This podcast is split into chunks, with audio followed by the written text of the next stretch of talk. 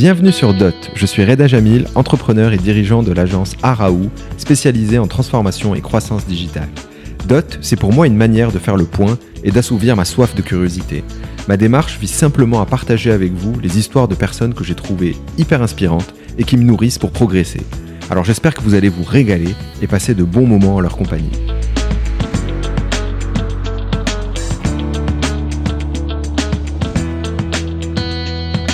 À défaut de faire ce conseil euh, et de le vendre, ben, je vais le rendre gratuit au plus grand nombre. Je mettrai ça sur, une, euh, bah, sur un site web, hein, je l'appellerai Advisor pour Application Advisor.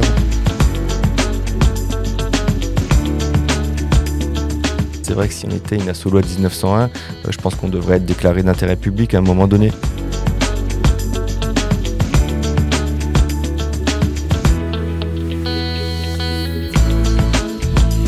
La difficulté, c'est qu'aujourd'hui, le niveau d'exigence de l'utilisateur euh, est, euh, euh, est, sans commune mesure avec ce qu'il y avait il y a quelques années. Et donc aujourd'hui, quand on disait qu'avant, voilà, il fallait du coup faire un, minimum viable co-product, voilà, au bout de trois mois, le tester, et ainsi de suite, ça devient de moins en moins vrai.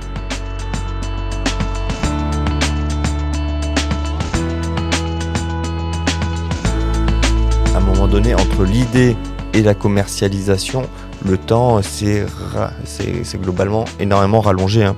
Et euh, effectivement, hein, c'est pas illogique aujourd'hui sur des bons produits qui vont devenir des, euh, rockstars de demain qui est 24 mois.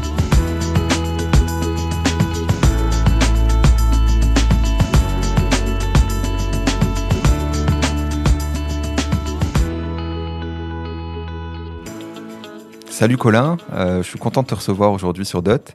Euh, d'autant plus que ça fait un moment qu'on essaie de booker ce créneau. Ça y est, on y est enfin arrivé. Euh, aujourd'hui, bah, tu es le CEO de Advisor. alors, on va en reparler justement. Moi, je sais pas trop comment présenter Advisor entre médias, agences. Enfin, il y a plusieurs métiers. J'ai l'impression, mais justement, c'est ça qu'on va creuser. mais tu vas me dire, enfin, une manière de le de, le dire à ma manière en tout cas, c'est tu aides les éditeurs de logiciels à trouver des clients et les clients à trouver les bons logiciels en fonction de leurs besoins.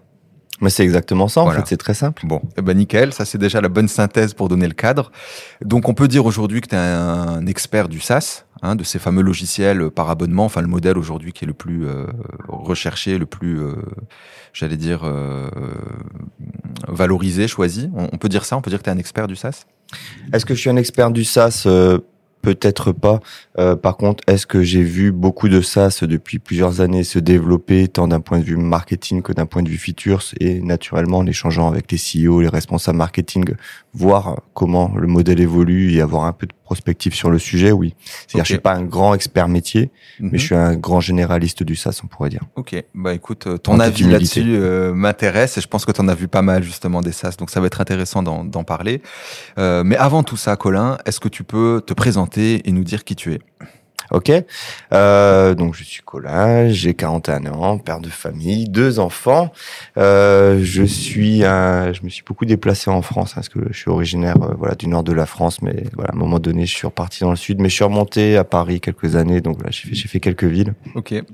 Euh, mon, mon, parcours, hein, c'est un parcours euh, voilà d'ingénieur. Euh, j'ai fait un doctorat ensuite chez Airbus avec les mines de Paris. À l'époque, on travaillait sur des outils qui permettraient aux personnes de se connecter, de partager des connaissances. Voilà, sans le savoir, on faisait un peu les prémices de Facebook et LinkedIn qui arrivaient en même temps, voilà, sur sur le sur le continent européen. Et euh, voilà, de fil en aiguille, finalement, par des choix de vie, je suis parti sur Paris, enfin, où je suis reparti dans le Nord, plus exactement. Et euh, j'ai développé un cabinet de conseil. Cabinet de conseil, c'était un tout petit cabinet à l'époque. On était juste trois, trois collaborateurs, full remote. Euh, déjà, c'était en, en 2010. Et euh, finalement, j'ai développé, euh, enfin, je me suis rendu compte que en plus de l'ingénierie puis de la recherche, j'aimais beaucoup le bizdev. Et euh, finalement, j'ai développé cette agence à une dizaine de collaborateurs, en millions d'euros en l'espace de même pas un an de chiffre d'affaires. Et voilà, on a travaillé principalement pour le CAC 40 ou pour un éditeur de logiciels tout particulier. C'est le premier avec qui je travaillais en direct, s'appelait Dassault Systèmes, qui m'a permis finalement de faire mes armes en marketing stratégique. Ok, super intéressant parce que c'était euh, une partie justement euh, quand j'ai fouillé un peu sur ton parcours, sur laquelle je m'interrogeais. Euh, donc du coup c'est euh, intéressant et peut-être qu'on va y revenir aussi de, ce, de ces quelques années en agence. Euh, mais juste avant, sur ton background, euh, donc tu as, fait des études d'ingé, effectivement, c'est ce que tu disais. Et puis il me semble que tu t'es intéressé à la connaissance et à l'apprentissage. Euh, et je, regarde mes notes parce que je, je voudrais reciter le, la mission de ton doctorat, euh, comprendre les phénomènes d'apprentissage et de couplage de la conception collaborative. Est-ce que tu peux m'expliquer un peu ce que ça veut dire? Waouh, là, de bon matin, alors, heureusement que j'ai pris mon deuxième café. Euh, non, c'est une thèse très intéressante. Je pense qu'il y a trois personnes qui ont dû la lire à peu près euh, dans le monde entier. Ok. Euh, moi y compris, euh, et euh, voilà, quelques amis. non, l'idée, c'est aujourd'hui de voir comment dans une entreprise étendue comme Airbus ou son concurrent, un Boeing à un moment donné, comment les métiers, les entreprises se coordonnent, créent des procédures, appliquent ces process, mais au final, il y a toujours une part euh, euh, d'incertitude qui va faire en sorte que ces process sont pas 100% applicables et du coup il va y avoir de l'informel. C'est cet informel qui ensuite va être procéduralisé pour devenir la future procédure qui sera aussi elle en partie inapplicable. Donc voilà, en gros c'est ça les couplages faibles et les couplages forts. Processus versus euh, routine un peu plus informelle. Et, et, du coup, qu'est-ce qui te pousse à creuser ce sujet de la connaissance, de l'apprendre? Alors forcément, en fait pourquoi ça, tout de suite j'ai rebondi un peu là-dessus? Parce que bah, ces dernières années on a pas mal entendu parler de, de Idriss Aberkan, euh, de l'économie de la connaissance. Euh, donc du coup bon c'est un peu le lien que j'ai fait spontanément. Euh, voilà, en, tombant sur cette info. Mais toi, qu'est-ce qui te pousse à creuser ce sujet Enfin, c'est quoi l'intérêt au départ de dire je veux faire une thèse là-dessus? Est-ce que toi-même tu te poses la question sur la manière avec laquelle tu apprends ou, ou tu acquiers des connaissances? Enfin, c'est quoi le bah, le passage aujourd'hui euh, de la donnée à l'information, à la connaissance, à la valeur et à la monétisation, euh, je pense qu'il n'y a plus trop de débat sur le sujet. Alors sans aller à un moment donné sur des euh, sur, sur, sur, sur tout ce qui est captation, valorisation des données, d'une manière générale, voilà, les, les bibliothèques, à un moment donné, ça a dû servir, je pense, dans l'histoire. et, et de la même manière, dans une entreprise, pour si jamais tu as déjà utilisé hein, des outils comme Slide, Notion, qui permettent à un moment donné de capitaliser euh, toutes les connaissances, mais c'est un gain euh, qui est extraordinaire. C'est-à-dire qu'une fois que tu as mis les process RH, que tu as mis euh, les missions, les valeurs de l'entreprise, que tu as défini un welcome kit avec tout le système d'intégration pour faire en sorte que le nouveau collaborateur, en l'espace d'une semaine, si en plus tu as mis un peu d'organisation, qui ressorte, voilà, que ce soit une foudre de guerre, qui sait exactement tout ce qui se passe dans la société, peut-être même mieux plus que d'autres plus anciens qui ont peut-être pas vu les derniers updates qu'il y a eu sur l'outil de connaissance. Voilà, juste, euh, c'est juste la base de l'apprentissage hein, et, de, et de la compréhension et de la perfection. Mais du coup, tu vois, par exemple, là, c'est un sujet euh, pour moi qui est hyper important, notamment chez Araou. Comment tu fais pour capitaliser euh, bah, justement sur les expériences de chacun euh, Et il y a non seulement ce que tu disais, le welcome kit, l'onboarding, etc., mais il y a aussi dans l'émission de chacun des fois des trucs qu'on trouve, des choses qu'on fait qui sont hyper intéressantes. Et euh, moi, la difficulté que j'ai en tout cas aujourd'hui, et peut-être tu as réfléchi à ces sujets, je sais pas, je te pose, je profite du podcast pour te poser la question, c'est comment faire aussi pour inciter tout le monde à prendre le réflexe de remplir la base de connaissances. Alors tu parlais de Notion, on est on est dedans en ce moment et c'est vraiment un outil qui est en train de nous changer notre façon de faire. Mais il y a aussi la part individuelle de dire bah tiens là j'ai trouvé un truc intéressant qui peut intéresser les autres. Euh, comment est-ce que je fais pour le partager et en faire un truc collaboratif? Alors t'as peut-être pas de clé là-dessus, je sais pas. Je alors si, si, si. En fait, euh, ce qui, ce qui est certain déjà, c'est qu'il faut que les personnes y trouvent un intérêt. Hmm. Euh, voilà, si à un moment donné, tu installes un CRM dans une boîte et que les commerciaux, tu leur dis, bah, plutôt que d'aller très vite avant sur ton Excel où tu prends les deux trois notes, là, du coup, tu vas passer euh, plein d'informations et tu n'en verras pas du tout la valeur et pourquoi on fait ça. Bah, forcément, personne va le faire. Et d'ailleurs, souvent, c'est les directeurs des ventes ou les directeurs des commerciaux qui sont ceux qui utilisent le moins l'outil, même s'ils disent aux autres de le faire. Donc, c'est parce que souvent, la valeur ajoutée, l'intérêt de mettre en place de ce type de process est pas forcément suffisamment compris, partagé, intégré et euh, démontré. Euh, donc dès lors où on suit ce, ce schéma, ça permet d'y arriver d'une manière un peu plus euh, un peu plus efficace. Et ensuite, je pense qu'il faut bien comprendre les différents éléments collaboratifs qu'on peut avoir dans une entreprise. donc là, effectivement, hein, je m'appuie sur sur ce que j'ai appris pendant mon doctorat, mais qu'en fait j'applique tous les jours. Hein. Tout simplement, c'est il y a la coordination, la coopération, la collaboration, la communication. C'est quatre notions qui sont extrêmement différentes. Coordonner, ça veut dire à un moment donné juste se parler les uns les autres pour pouvoir définir qu'est-ce que les uns et les autres vont faire. La coopération, c'est définir ensemble un process. La collaboration, en fait, contrairement à souvent ce qu'on pense, c'est quelque chose qui a été défini, qui a été arbitré, validé, sur lequel entre guillemets on n'a pas le choix. Donc la collaboration, c'est pas juste toi et moi échanger, mhm. euh, c'est vraiment suivre un process très euh, très. Ouais, c'est un cadre qui définit cette collaboration, quoi. C'est un cadre qui va qui va définir plutôt les éléments de coopération que tu vas avoir. Donc voilà, une fois que tu mélanges tout ça et qu'en plus tu sais que tu as des outils de communication euh, asynchrone, euh, comme tu peux avoir sur les outils de chat en interne, mhm. pour du coup bien mettre en avant tout ça, c'est un juste jeu euh, de mise en avant de tous ces moyens qui vont faire en sorte que ta boîte est plus ou moins bien organisée. Plus ou moins bien agile.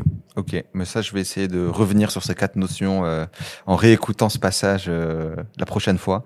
Euh, là, dans le prolongement, tout à l'heure, tu parlais de justement ce doctorat que tu as fait chez Airbus. Et hum, du coup, c'est pas la première fois que je reçois quelqu'un qui est passé par Airbus. Alors, je pense à Denis Chapuis euh, plus récemment, ou bien euh, Jean-Christophe Lambert euh, qui est en train de faire un, avion avec un, un, moteur hybride, enfin un truc assez assez dingue d'ailleurs, qui a été retenu pour les JO. Donc, c'est un avion qui va remplacer un peu les taxis. Il aime pas cette expression, mais on va dire que dans les faits, c'est un peu ce qui va se passer. et du coup, je m'interroge toujours sur la manière avec laquelle les choses sont organisées dans ce genre de grosses, grosses boîtes comme Airbus. Et là, je veux profiter de ce moment aussi pour te demander à quoi ça ressemble le knowledge management chez Airbus. C'est qu'est-ce qu'on y met ou c'est quoi les sujets sur lesquels tu as bossé? Tu as commencé à en parler rapidement tout à l'heure.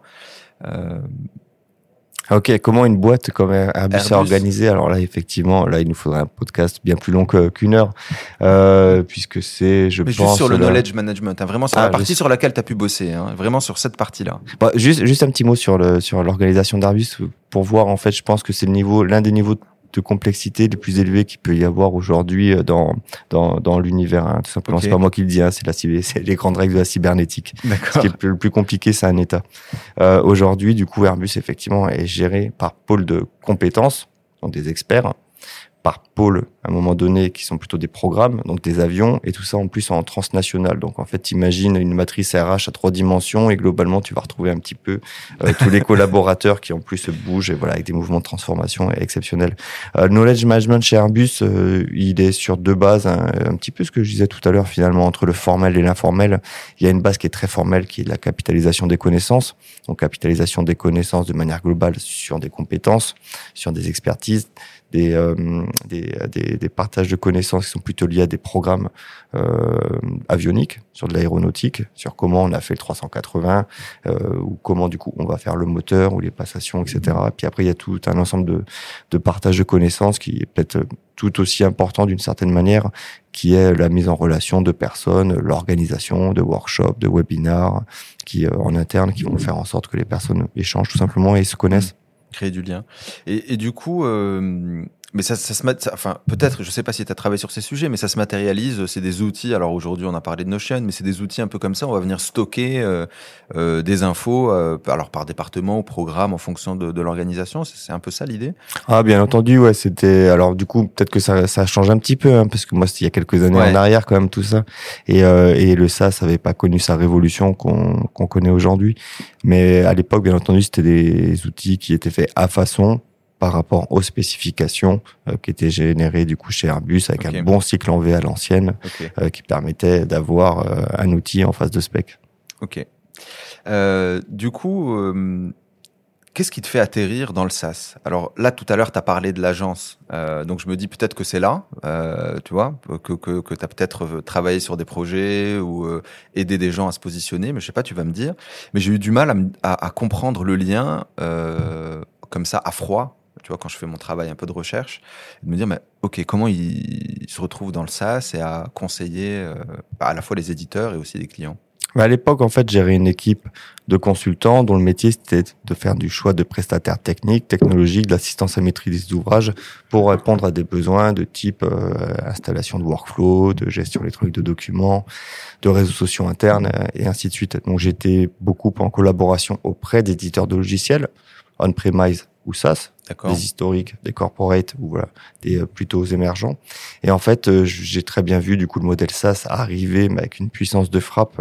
Il y, a, y, a, une image hein, pour pour bien voir cette puissance de frappe, c'est tu regardes en fait hein, ou pour les pour les plus âgés de ceux qui vont écouter le podcast, à un moment donné, quand on allait avant du coup dans les supermarchés, on avait des rayons entiers de CD-ROM installés, etc. Voilà, on voit très bien que ça, ça a totalement disparu et que la vague du SaaS est en train de submerger le monde classique euh, du dans. Donc en tout cas, du coup, j'ai vu cette vague arriver et pour des choix de vie, en fait, j'ai décidé de partir à Montpellier. Donc j'ai tout lâché, je suis arrivé à Montpellier et je me suis dit, ok, par contre, du coup, euh, le CAC 40 que tu conseillais avec un taux journalier moyen très cher, euh, tu ne pourras plus le faire ici. Euh, mon super client euh, d'Asso System que j'adorais plus que tout parce qu'il m'a appris beaucoup sur les missions de conseil, bah, du coup, j'étais très loin et je me suis dit, bah, écoute, mon pauvre Colin, qu'est-ce que tu vas bien pouvoir faire? La seule chose que tu sais faire à peu près dans ta vie, c'est faire du conseil en logiciel. Okay. Et je me suis dit, bah, à défaut de faire ce conseil euh, et de le vendre, ben, je vais le rendre gratuit au plus grand nombre. Je mettrai ça sur une euh, bah, sur un site web, hein, je l'appellerai Advisor pour Application Advisor, le conseiller en application. Euh, je mettrai peut-être un petit peu d'intelligence artificielle pour faire en sorte bah, que ce conseil soit le plus euh, le plus intelligent possible. Euh, et puis derrière, je ferai payer les éditeurs de logiciels en, en, bout de chaîne parce qu'il faut bien trouver un modèle économique si je veux créer une entreprise, si je veux pas faire une asso loi 1901. Et euh, au final, lui, bout en bout, on pourra parler à, du coup 6-7 ans de BizDev et du coup aujourd'hui 45 collaborateurs, on visait 4 millions d'euros de chiffre d'affaires en 2021 et euh, voilà plus d'autres belles surprises qui sont en train d'arriver. Donc voilà du coup le passage, le passage entre euh, passage, ouais. entre de, de l'agence au, au, monde du web. En fait, je suis venu disrupter d'une certaine manière. On aime beaucoup ce mot, même s'il Mm. est un peu moins à la mode, mais disrupter le monde du conseil euh, sur sur un segment où de toute façon il y a plus personne, il y a personne qui se positionnait vraiment quoi. Le conseil pour le plus grand nombre. Aujourd'hui, il y a que les grandes entreprises qui peuvent se payer des, des du conseil pour choisir euh, et prendre six mois pour choisir un logiciel. Tout à fait. Euh, du coup, j'ai plein de questions qui arrivent euh, en même temps là. Une, avant de revenir vraiment pour parler d'Advisor et de rentrer dans le détail, c'est tu parlais d'Asso euh, en tant que client et j'ai l'impression que ça a été un client important pour toi. Comment est-ce que tu rencontres Dassault? Est-ce que c'est parce que tu étais chez Airbus? Comment comment t'en fais t'en fais ton, ton, client et que tu arrives à lui vendre des, des missions de conseil euh, à ce moment-là?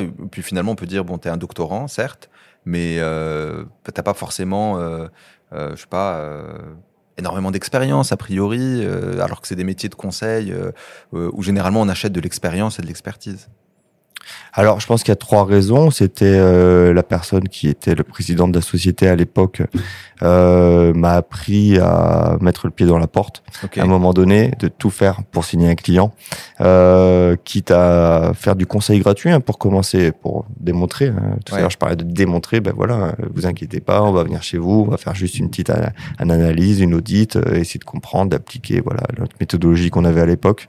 Donc, je pense qu'il y a ça. Il y a effectivement à un moment donné, bah, le, le, le CV, hein, c'est le genre de, de société où c'était l'époque en tout cas du moins sur lequel effectivement le CV euh, importait beaucoup. Donc en ayant une expérience et chez Airbus de docteur euh, et voilà avec un background d'ingénieur, euh, voilà de Polytechnique Toulouse, je pense que du coup ça ça faisait en sorte pour montrer pas de blanche. Ouais. Il y avait il y avait ça puis après ça peut provoquer la chance. Ouais. Ok. Bon, intéressant. Euh, je reviens sur Advisor. Euh, le jour 1, parce que là tu te dis, alors je comprends un peu l'idée, tu te dis bah, ce que je fais, et finalement le knowledge que j'ai, cette connaissance que j'ai, je vais la partager euh, gratuitement dans un premier temps, hein, parce que du coup tu vas la mettre à disposition. Ton advisor, c'est plutôt euh, un site d'information, on peut dire. Alors c'est très réducteur, mais le, le jour 1, est-ce que c'est un blog? Euh, un peu, tu vois, tu vois ce que je veux dire, c'est très réducteur, j'en ai conscience, hein, tu vas me corriger. Euh, mais voilà, comment comment se passe le jour 1 où tu te dis, euh, je vais commencer à, euh, à, partager le savoir que j'ai et conseiller des gens qui cherchent euh, bah, à trouver des logiciels? Alors contrairement à ce que tu pourrais penser, d'ailleurs c'est intéressant que tu fasses le, le, le track record à l'envers de ton point de vue. Euh, à la base, on n'était pas du tout un blog, donc effectivement okay. aujourd'hui, Advisor est un média qui est 100% dédié au logiciel B2B, donc on aide en fait toutes les entreprises à se digitaliser à travers plein de typologies d'informations différentes. Et la première typologie d'information qu'on avait à la base, c'était un comparateur de logiciels. D'accord. Donc on avait un screen simple avec du coup euh, ce qu'on appelle une recherche multifacette, hein, comme on peut avoir mhm. sur tous les bons sites e-commerce, qui avec un petit peu d'aide à la décision derrière, permettant de dire ok, je veux à la fois un logiciel qui soit moins de 50 euros par mois par personne, qui me fasse du CRM, mais un petit peu d'emailing, et je veux que ce soit du coup en français et en anglais parce que mes équipes voilà sont à l'international et qu'ils aiment bien lire dans leur langue. Ça me trouver en fait avec notre algorithme euh, la solution la plus proche de mon besoin. Donc un système de décision multicritère. Ok. Donc mais, mais donc c'était super hein, et d'ailleurs à l'époque euh, les, les journaux s'en étaient plutôt euh, c'était plutôt bien approprié le sujet puisqu'on avait du coup des sorties dans des dans des beaux médias à l'époque qu'on vient un peu concurrencer d'ailleurs aujourd'hui des journaux du net etc mais bon ça c'est ça c'est l'histoire mais par contre le problème c'est que hormis cette communication auprès de la presse, personne ne connaissait le, le comparateur, puisqu'en fait, euh, à un moment donné, à moins d'avoir une autorité débordante, en fait, il n'y avait pas de contenu, il n'y avait rien du tout, donc euh, Google le crawlait même pas quasiment quoi. Hmm. Donc euh, voilà, on avait juste le titre Advisor, comparateur de logiciels et point barre.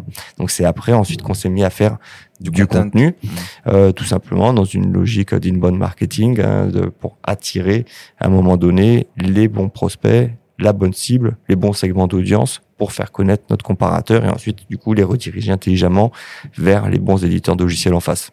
Ok, c'est intéressant. Et effectivement, moi, j'avais la vision inverse, euh, que tu t'étais mis, en tout cas, que l'idée, c'était de faire du contenu, parce qu'aujourd'hui, on en voit aussi euh, des, projets qui naissent comme ça. On va démarrer par du contenu aussi, attirer au fur et à mesure, on se crée notre base, et en même temps, on va commencer à proposer euh, de, de, du service ou bien euh, bah, en tout cas le produit derrière. Et donc je pensais vraiment euh, que tu avais commencé plutôt dans ce sens-là en disant bah, je vais faire une base de connaissances, tu vois, le, le film que je me suis fait à froid en regardant ton parcours. Et, et il faut, faut remettre ça un petit peu dans son contexte. On était quand même du coup en 2014, hein. ouais. donc c'était il y a c'était il y a quelques années. Et effectivement, le, le mot inbound marketing n'était pas du tout utilisé. Mm. Euh, la partie création de contenu, euh, il y avait aujourd'hui, il y avait que quelques agences qui commençaient à se développer un petit peu sur le sujet hein, en France. Euh, mais voilà, c'était c'était c'était une autre époque. Hein, ça va vite hein, dans le web. Ouais, complètement. Et puis là, du coup, on, on parle de sujet, et puis là, on revient énormément à l'outbound. On, on recommence à en parler beaucoup. Euh, juste, on met un mot dessus. Alors ça ça veut pas dire qu'on abandonne l'inbound, mais il y a eu, euh, on va dire, un moment où on parlait que d'inbound, et là on revient à des choses. Euh, euh, finalement, c'est quoi le métier d'advisor? Tu vois, dans mon introduction, j'ai essayé de le résumer et finalement, ça t'allait bien. Euh, mais du coup, je me suis posé la question de savoir si c'était, euh, bah, tu vois, finalement, euh, un média avec le contenu, euh, une agence, parce que je pense pas que tu t'arrêtes uniquement au contenu. J'imagine que tu dois proposer d'autres choses, finalement, bah, à tes clients qui sont les éditeurs. voilà, comment est-ce que toi, tu définis aujourd'hui le métier d'advisor? Ok, bah, peut-être avant d'aller sur le métier, c'est juste c'est quoi notre mission? Ouais. Voilà, c'est un mot qu'on utilise souvent dans les startups. À un moment donné, c'est de permettre aux entrepreneurs, aux managers, aux collaborateurs dans les entreprises de trouver facilement le logiciel qui correspond à leurs besoins pour leur permettre d'être plus compétitifs au quotidien, tout mhm. simplement, d'être plus performants. Puisqu'on sait qu'aujourd'hui, euh, dans un monde ultra compétitif, euh, les outils de productivité classiques ne suffisent plus et deux entreprises qui ont à peu près le même marché, euh, le même nombre de clients, etc. Si on a une qui utilise les bons softs, euh, en fait, elle va bah, tuer toutes les toutes les tâches qui peuvent être automatisées et du coup gagnera beaucoup plus rapidement que l'autre et, et, éventuellement absorbera l'autre. Donc ça, c'est notre mission en fait. Hein. Mm-hmm. Et c'est vrai que je suis assez fier avec l'équipe parce que quand on regarde depuis globalement là, depuis 2014 qu'on a commencé à créer du contenu, qu'on a commencé à avoir du trafic sur le site, il y a globalement il y a plus de 4 millions d'entreprises qui sont venues sur Advisor. Alors toutes ont peut-être pas pris un logiciel, mais on estime que à peu près 400 000 400 000 d'entre elles à travers hein, ah bah, toute la redirection qu'on a pu faire et les performances qui nous sont annoncées par les les annonceurs, les éditeurs de logiciels en face, euh, c'est à peu près du coup 400 000 entreprises qui sont vraiment du coup euh, bah, qui ont changé la donne, hein, tout simplement via Advisor. Ah, c'est énorme, ouais. C'est-à-dire que là, ta mission, tu te dis effectivement, euh, on est on, on, est on track, quoi. On arrive, euh, on arrive euh, à la concrétiser. Ouais. Puis tout à l'heure, je parlais d'association loi 1901. C'est vrai que si on était une asso loi 1901, je pense qu'on devrait être déclaré d'intérêt public à un moment donné, puisque on, on, notre modèle et, et, notre mission, en fait, on est très respectueux d'apporter le meilleur conseil. Je veux dire, c'est le nom de la marque. À un moment donné, euh, t'imagines bien que ça a découlé un petit peu dans l'ADN du développeur euh, jusqu'aux commerciaux. Et, euh, et, en fait, on a un modèle d'affichage d'algorithmes publicitaires qui fait en sorte qu'on va systématiquement afficher les meilleures publicités dans les meilleurs articles. Donc si on va lire un article sur les CRM pour les grands comptes, tu es certain que tu vas trouver du coup euh, des Microsoft NetSuite, des Salesforce et d'autres solutions qui sont très orientées grands comptes. Alors si tu vas tomber sur les meilleurs logiciels pour TPE euh, ou meilleurs logiciels français, euh, CRM français, on va tomber sur des marques totalement différentes parce que ça c'est une, une vraie algorithmie qu'on a mis en place, la fameuse intelligence artificielle qui permet de positionner bien. Et on va du coup jusqu'à définir en fait ce travail en fonction des fonctions, des tailles des entreprises, et de plein toutes sortes d'informations. Alors ça, c'est ça, m'intéresse beaucoup ce sujet. Je voulais justement qu'on revienne là-dessus sur le modèle, sur la manière justement bah, de diffuser euh, les annonces et hum, de mettre en avant finalement tes clients sur le site. Euh, mais, juste pour donner le contexte avant, euh, ça représente quoi en termes de trafic mensuel? Parce que finalement, c'est ça que tu monétises aujourd'hui, c'est que tu arrives à attirer des clients, enfin des, clients, des entreprises dans le cadre de ta mission euh, qui veulent justement chercher des logiciels. Et donc, euh, bah, tu as des managers, des responsables, etc. Et ces gens-là représentent euh, quoi en termes de trafic mensuel à peu près? Alors aujourd'hui, il faut savoir qu'on a sept domaines advisor. Euh, advisor.fr pour la France, okay. .de pour l'Allemagne, Espagne, Italie, Portugal, Brésil, UK et USA et marché global anglophone.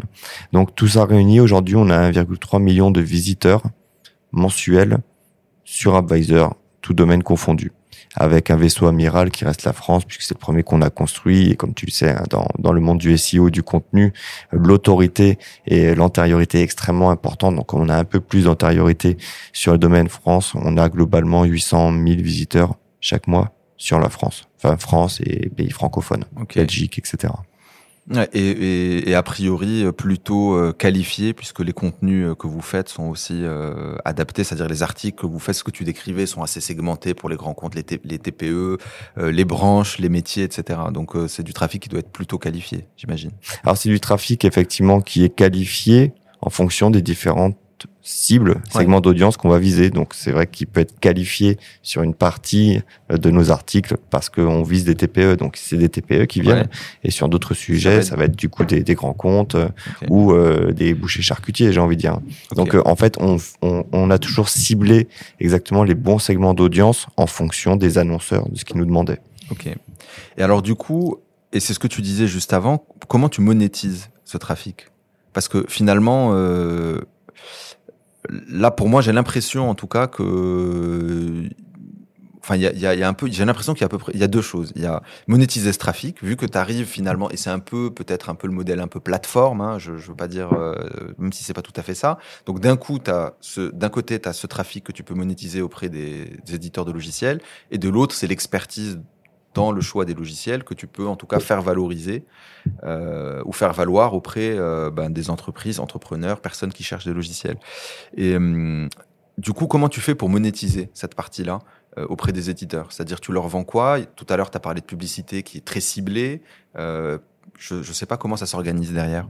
Bah, comme tout média en fait hein, aujourd'hui, ou enfin tout média qui vit pas des des subventions de l'État. Okay. Donc tu te on... définis comme un média avant, avant tout, c'est d'abord un média aujourd'hui, Advisor bah, Naturellement, tout à l'heure, tu as dit sites d'information. Donc aujourd'hui, euh, dès lors où tu as de l'information, tu as des news, euh, tu as des contenus, tu as des contenus experts, des éditos, euh, c'est ce qu'on appelle un média aujourd'hui. Okay. Donc euh, effectivement, on se positionne comme, comme média avec plein de briques d'informations différentes.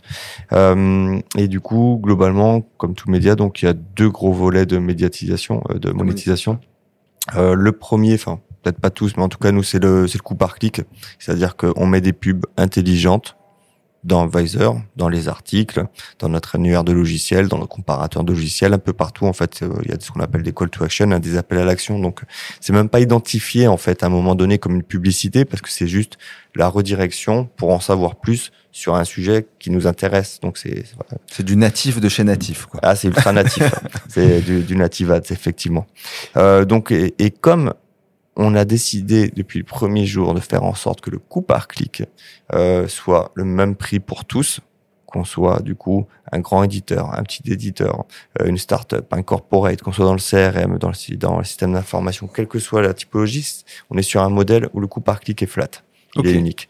Et donc ça nous permet à un moment donné, de faire vraiment, de marquer les meilleures publicités au meilleur endroit, puisque finalement, on n'a pas de gain à placer plutôt l'un ou l'autre. Ouais, il n'y a pas un système d'enchères non plus, donc tout le monde à la même enseigne quelque part. Exactement. Et du coup, au final, qui c'est qui gagne? C'est l'expérience utilisateur, puisque il n'a pas une expérience qui est biaisée avec des publicités euh, qui se positionneraient au mauvais endroit. Mais comme l'expérience utilisateur il gagne, au final, du coup, quand il va cliquer, il va y avoir un très bon taux de transformation, taux de conversion, on appelle ça, de ce visiteur en lead sur le site web de notre partenaire, qui va du coup générer une demande de démo, par exemple. Donc au final, euh, c'est la bonne expérience, voilà, c'est vertueux, t'as tout compris. Et euh, c'est ça qui explique aujourd'hui notre succès. On a été complètement à contre-courant de ce qu'on fait dans, dans, le web marketing aujourd'hui, euh, du coup, de faire des enchères, euh, et, etc. Ouais, complètement. Et tu vois, ça, je m'en doutais pas. Alors, je me disais bien qu'il y avait un peu de publicité. J'allais te demander, est-ce que vous êtes parti un peu sur un modèle euh, euh, bon, Google Ads, hein, c'est un peu le modèle qui a, qui a lancé euh, ben, cette partie aux enchères, etc., notamment avec des coûts au clic, voire euh, à la performance. Et là, tu es en train de me dire que c'est un coût unique. Est-ce que tu communiques sur ce tarif unique de coût au clic?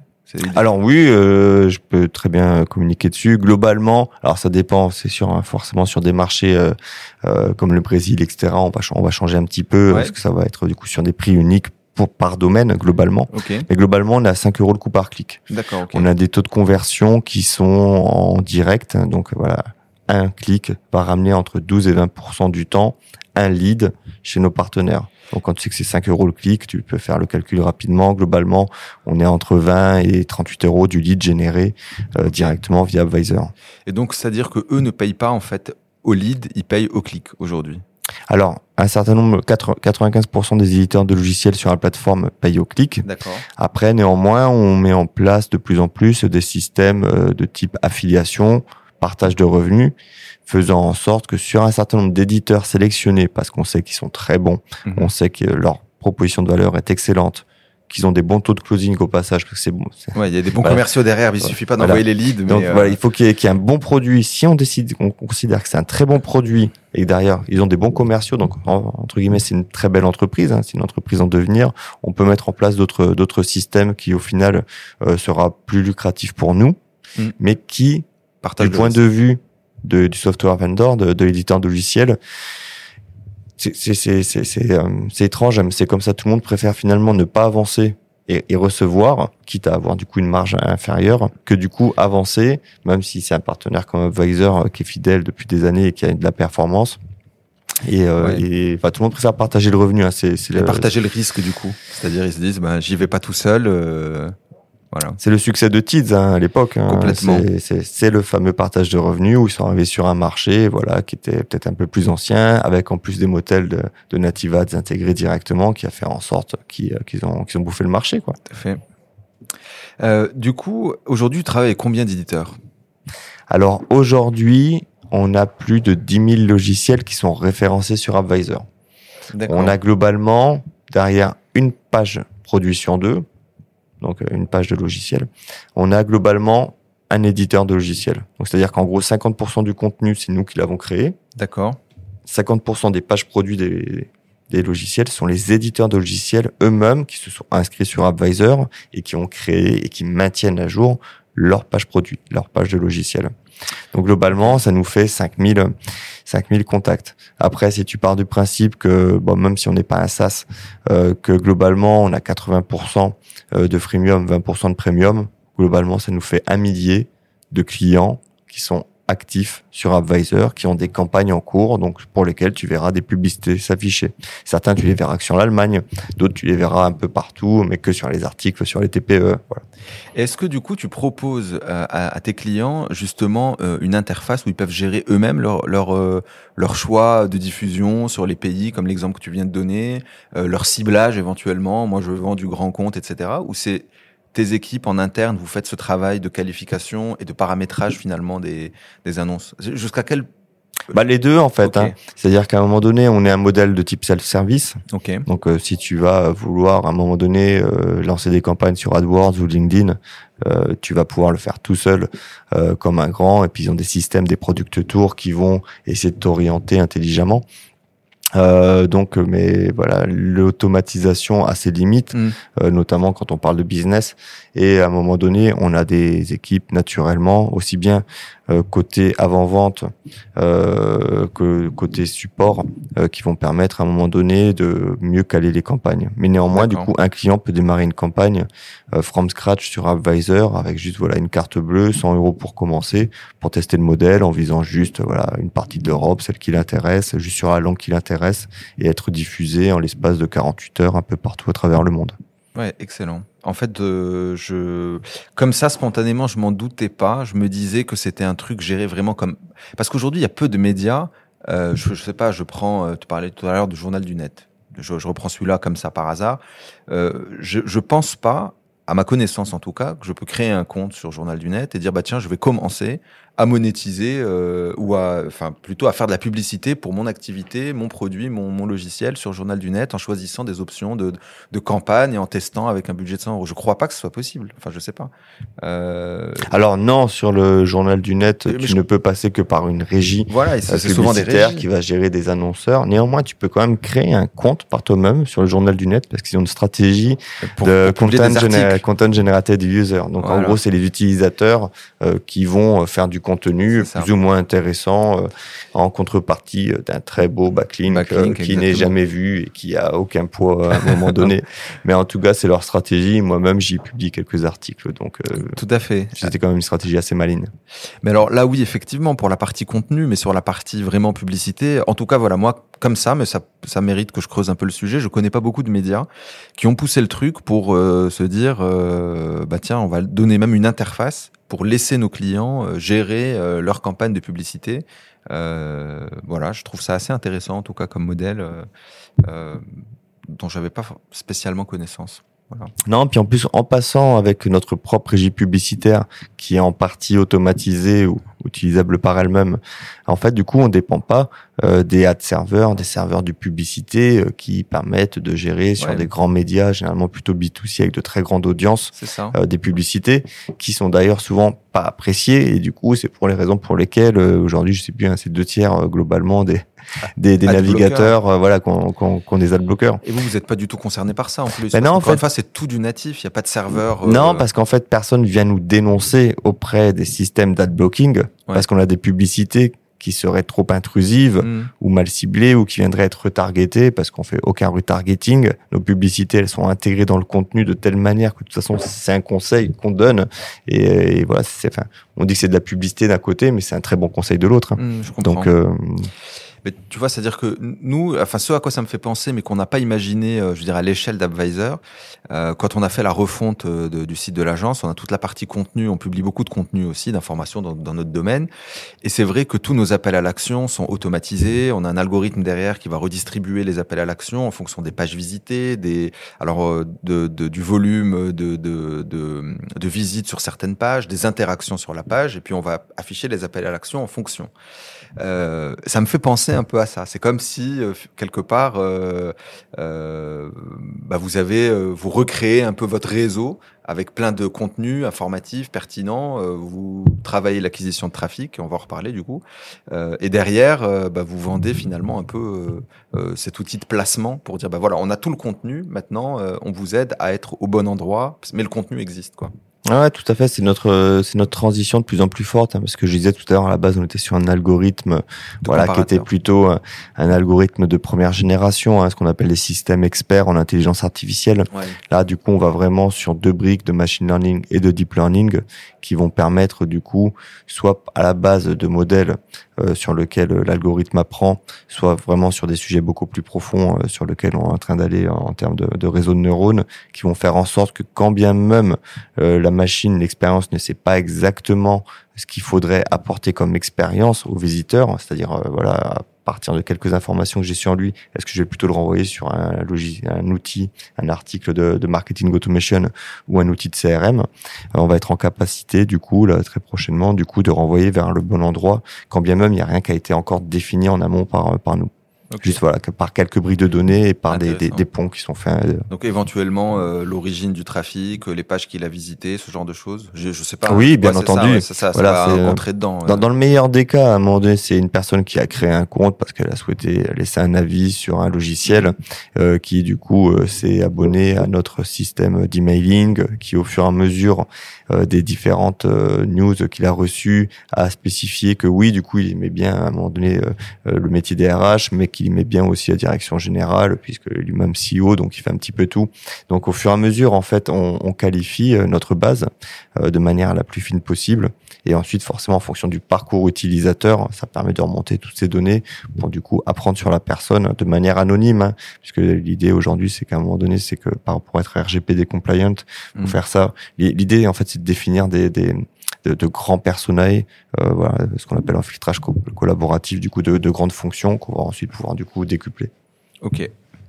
Euh, L'acquisition de trafic, pour toi, c'est aussi un nouveau métier, non? J'ai l'impression, c'est-à-dire que, enfin, nouveau métier aujourd'hui, non, ça fait partie euh, clairement du métier euh, d'advisor, mais c'est-à-dire le fait euh, de créer justement ce qui te permet d'attirer ben, des gens qualifiés en fonction de tes personnages justement sur, sur ton site. tu fais beaucoup de référencement naturel, a priori avec le contenu. Est-ce que vous avez d'autres canaux d'acquisition? Genre, est-ce que vous faites du payant, de la publicité, ce genre de choses? Ou ouais, aussi. Alors, alors bah, du coup, pour répondre à la première question, en fait, si on n'avait pas dû faire la bataille du trafic à un moment donné, on n'en serait pas là aujourd'hui. Ouais. Donc, l'une des premières expertises d'Advisor, c'est la génération d'audience, de trafic et qualifié, segmenté. Euh, si on n'avait pas dû se battre autant, parce que clairement aujourd'hui c'est c'est l'un des combats les, les plus compétitifs qu'on peut avoir sur le web et en plus sur la France aujourd'hui on est quand même plutôt en avance euh, comme euh, comme le, le, marché britannique euh, voilà qui est extrêmement dur à pénétrer pour des raisons SEO. Euh, si on n'avait pas eu cette bataille à, à, à mener de front pendant autant d'années, on serait allé beaucoup plus loin sur l'intelligence artificielle. Là, effectivement, c'est parce qu'on a vraiment passé cette step qu'on peut commencer enfin à s'amuser plus que jamais avec tout ce que j'étais en train mmh. d'expliquer mmh. avant, ouais. pour avoir un produit euh, qui soit vraiment différenciant et, euh, et, et, et, voilà et sans commune mesure partout à, à travers ce qu'on peut retrouver à, à, travers le monde. Mais non, aujourd'hui, globalement, du coup, euh, si on décompose notre trafic, hein, euh, globalement, on a 75% de SEO on doit avoir 10% de notoriété et 15% de trafic euh, sur euh, sur notre base d'abonnés, de lecteurs qui nous lisent de manière euh, hebdomadaire ou plusieurs fois par par semaine selon les, les différentes les différents personnels. Ok. Euh, on n'a pas parlé d'un sujet. On, a peut-être, on, l'a dit rapidement, peut-être avant de lancer l'enregistrement sur la levée de fonds. Je crois que vous avez fait euh, une levée de fonds récemment, il n'y a pas très longtemps. Je crois que c'était en 2020, plus de 2 millions d'euros, je crois. Alors c'était euh, oui, c'était à tout tout à début 2020. Ouais. Effectivement, on était à 1,5 million d'euros. Ouais. Okay. On est venu abonder ensuite avec euh, de la dette senior auprès de nos partenaires bancaires pour monter à 2,5 millions d'euros. D'accord, ok. Et, et, et, du coup, c'est sur, c'est avec quel projet du coup que que, que tu as levé ces fonds? C'est-à-dire qu'aujourd'hui, tu, tu tu vas en faire quoi? Ou t'en ah. fais quoi Parce que tu as déjà démarré. Alors oui, là du coup, là, ça commence. Euh, bah, je, je, te passerai les, les détails de, de, refonte de la plateforme et de, de, toute la stack, voilà, qui commençait du coup un petit peu à dater. Oui, ça j'ai euh... vu d'ailleurs. Au moment où j'ai commencé à préparer euh, le podcast et, et, hier, enfin dans la semaine, ça avait déjà changé. Enfin, ça avait changé. J'ai vu euh, la nouvelle plateforme, nouveau site. Alors oui, effectivement, sur sur le front, tu as vu pas mal de choses, mais sur le back et sur l'infrastructure, voilà, à un moment donné, pour okay. être scalable, il fallait qu'on passe sur des technologies un peu plus moderne pour, permettre cette, scalabilité. Euh, globalement, le projet annoncé et la mission euh, euh, et l'objectif réussi auprès des fonds d'investissement, c'était le marché international. C'est-à-dire qu'aujourd'hui, globalement, on a plus d'un tiers de notre trafic qui est international, alors que le site euh, .fr, la France continue de grandir. Donc voilà, on essaye de, rattraper et que ces parts de marché international soient de plus en plus fortes. Et on a globalement, alors on n'est pas arrivé à 50% de nos revenus tirés à l'international, mais on n'en est pas loin. Euh, puisque globalement aujourd'hui, euh, je pense que dans l'entreprise tout le monde parle anglais, euh, tout le monde sait parler anglais, et globalement c'est le marché USA qu'on va qu'on va targeter pour pour deux raisons. la première raison, c'est tout simplement c'est que dans le monde de l'édition logicielle, ben, c'est eux qui ont le plus de maturité, le plus de moyens, de possibilités. Et le deuxième sujet, c'est qu'aujourd'hui en Europe, on commence déjà à avoir travaillé beaucoup de belles marques. Donc voilà, on va chercher un petit ouais, peu. Avec la notoriété que vous avez en Europe, tu vas pouvoir pénétrer le marché américain. Exactement. Ok. Et la, la dernière brique, c'est celle dont je t'ai parlé, hein, qui est l'intelligence artificielle, qui est le fait euh, d'avoir une toute nouvelle version encore dans quelques mois d'Advisor, voilà, qui soit, qui soit, qui soit, qui n'existe, enfin, quelque chose qui existe nulle part ailleurs au monde, quoi. Ok. Euh, C'est-à-dire là, avec euh, cette brique d'intelligence artificielle, il y a ce, ce, ce, que tu me décrivais en fait, de pouvoir faire de la recommandation encore plus intelligente. Euh... Exactement. Ok. Euh, ça t'a jamais traversé l'esprit euh, bah, de lancer un SaaS du coup?